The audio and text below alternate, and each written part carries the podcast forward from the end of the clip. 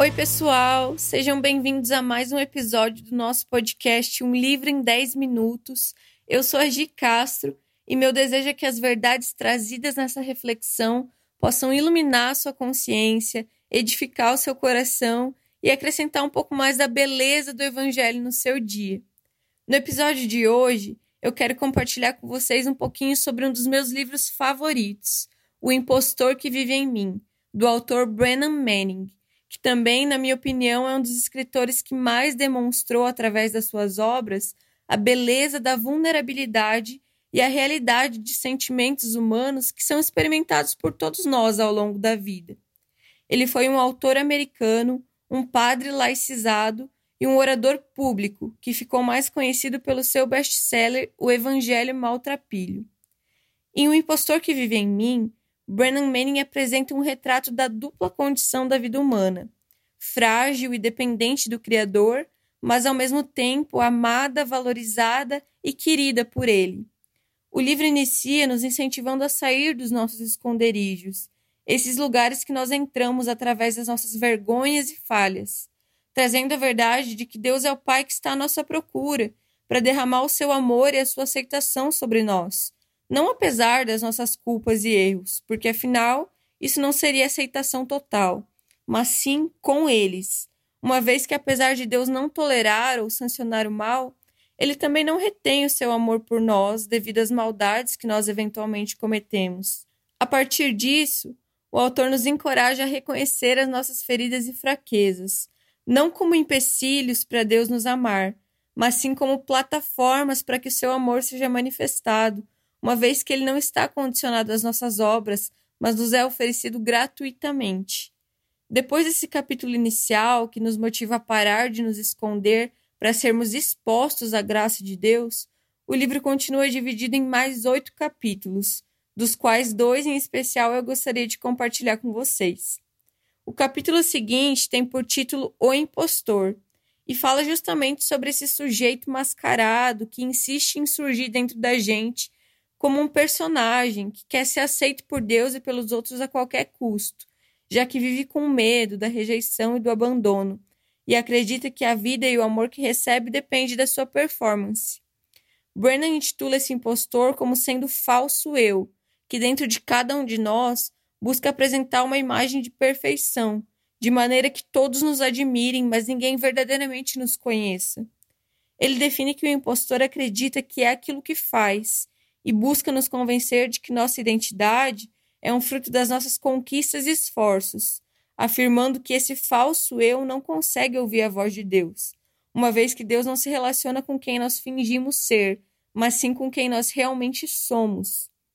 E, na realidade, faz parte da natureza desse falso eu nos impedir de conhecer a verdade sobre nós mesmos.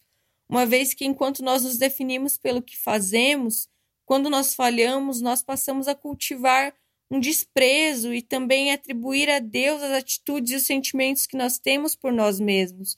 Ou seja, nós erramos, passamos a nos desprezar e menosprezar e acreditamos que é assim que Deus também nos enxerga e se relaciona conosco. Mas a verdade é que, ao menos que nós possamos nos amar de forma incondicional, compassiva e livre, nós não compreenderemos que é assim que Deus nos ama. Pedro, por exemplo, quando errou, reconheceu o impostor dentro de si e o levou diante de Jesus.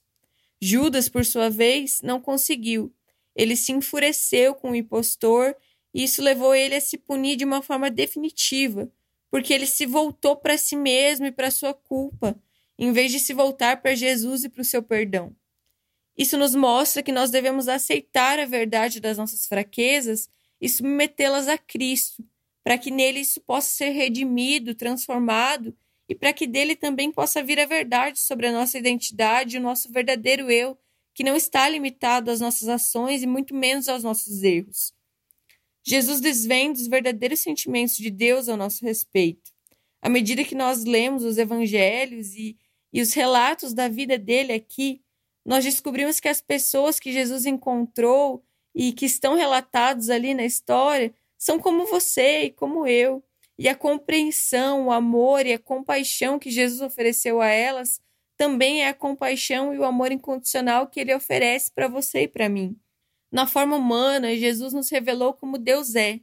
Ele expôs as nossas projeções como idolatria e nos ofereceu um caminho para nos libertar delas. No entanto, Brennan escreve que é preciso ter uma profunda conversão para aceitar que Deus é inflexível quando se trata de nos amar e ser compassivo conosco da forma como nós somos, e que Ele não nos priva do seu amor. Depois de discorrer sobre essa realidade, o livro nos leva a um novo capítulo, em que a essência do verdadeiro eu é manifestada.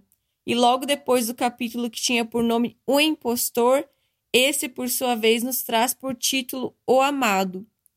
Nesse novo capítulo, Brennan apresenta a descoberta da essência humana muitas vezes escondida, justamente por detrás desse impostor que deturpa essa imagem dela. A essência de ser amado, que não é baseada nas nossas ações, obras ou conquistas, mas sim na graça ilimitada de Deus, que não pede nosso currículo para nos tornar aptos a recebê-la. Assim, ser amada é olhar para mim, antes considerada indigna, e esquecer da minha indignidade ou da indignidade dos meus irmãos, ousando seguir adiante no amor que me redimiu e renovou todos nós à semelhança de Deus, deixando para trás todos os padrões de merecimento que nós mesmos impomos a nós e aos outros. Esse capítulo ainda se aprofunda em demonstrar a ideia de compreender que o estágio mais elevado do nosso desenvolvimento espiritual consiste justamente no ser comum, pois enquanto a identidade do impostor procede das conquistas extraordinárias, o extraordinário na vida daquele que se reconhece como alguém amado por Deus é poder se identificar pelo amor do qual é alvo. Se nós precisamos buscar uma identidade fora de nós, procurando vida e significado em qualquer fonte diferente da condição de ser amado, somos seduzidos pelo acúmulo das riquezas, pelo poder, pelo reconhecimento, ao ponto de nos esquecer do que realmente importa.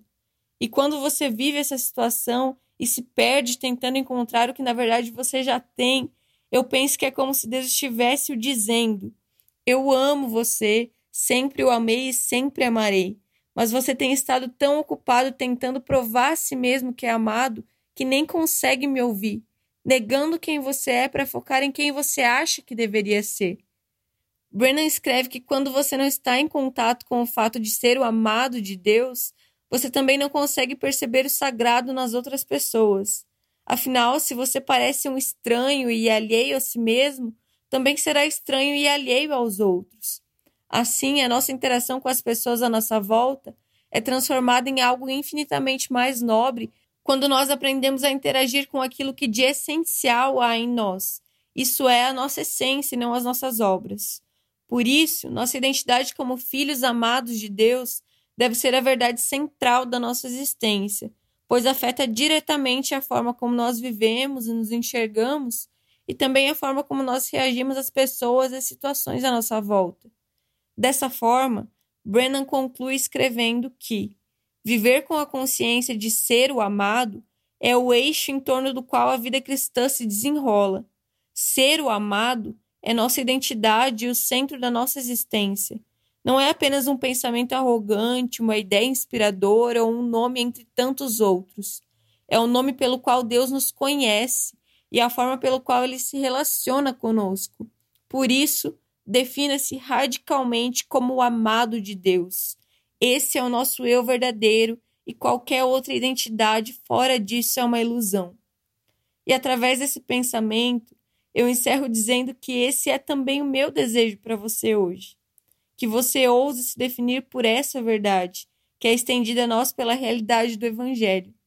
Que os seus olhos não se distraiam pelo que você pode fazer ou pelo que você deixa de fazer, convidando o impostor a te contar mentiras ao seu respeito, mas que você possa entender que não há nada que possamos fazer que altere a realidade da escolha que Cristo fez, nos amar gratuitamente e compartilhar a sua vida, para que assim como ele ouviu do Pai, esse é o meu filho amado em quem eu me comprazo, nós também possamos receber essa afirmação sobre quem nós somos por todos os dias da nossa vida.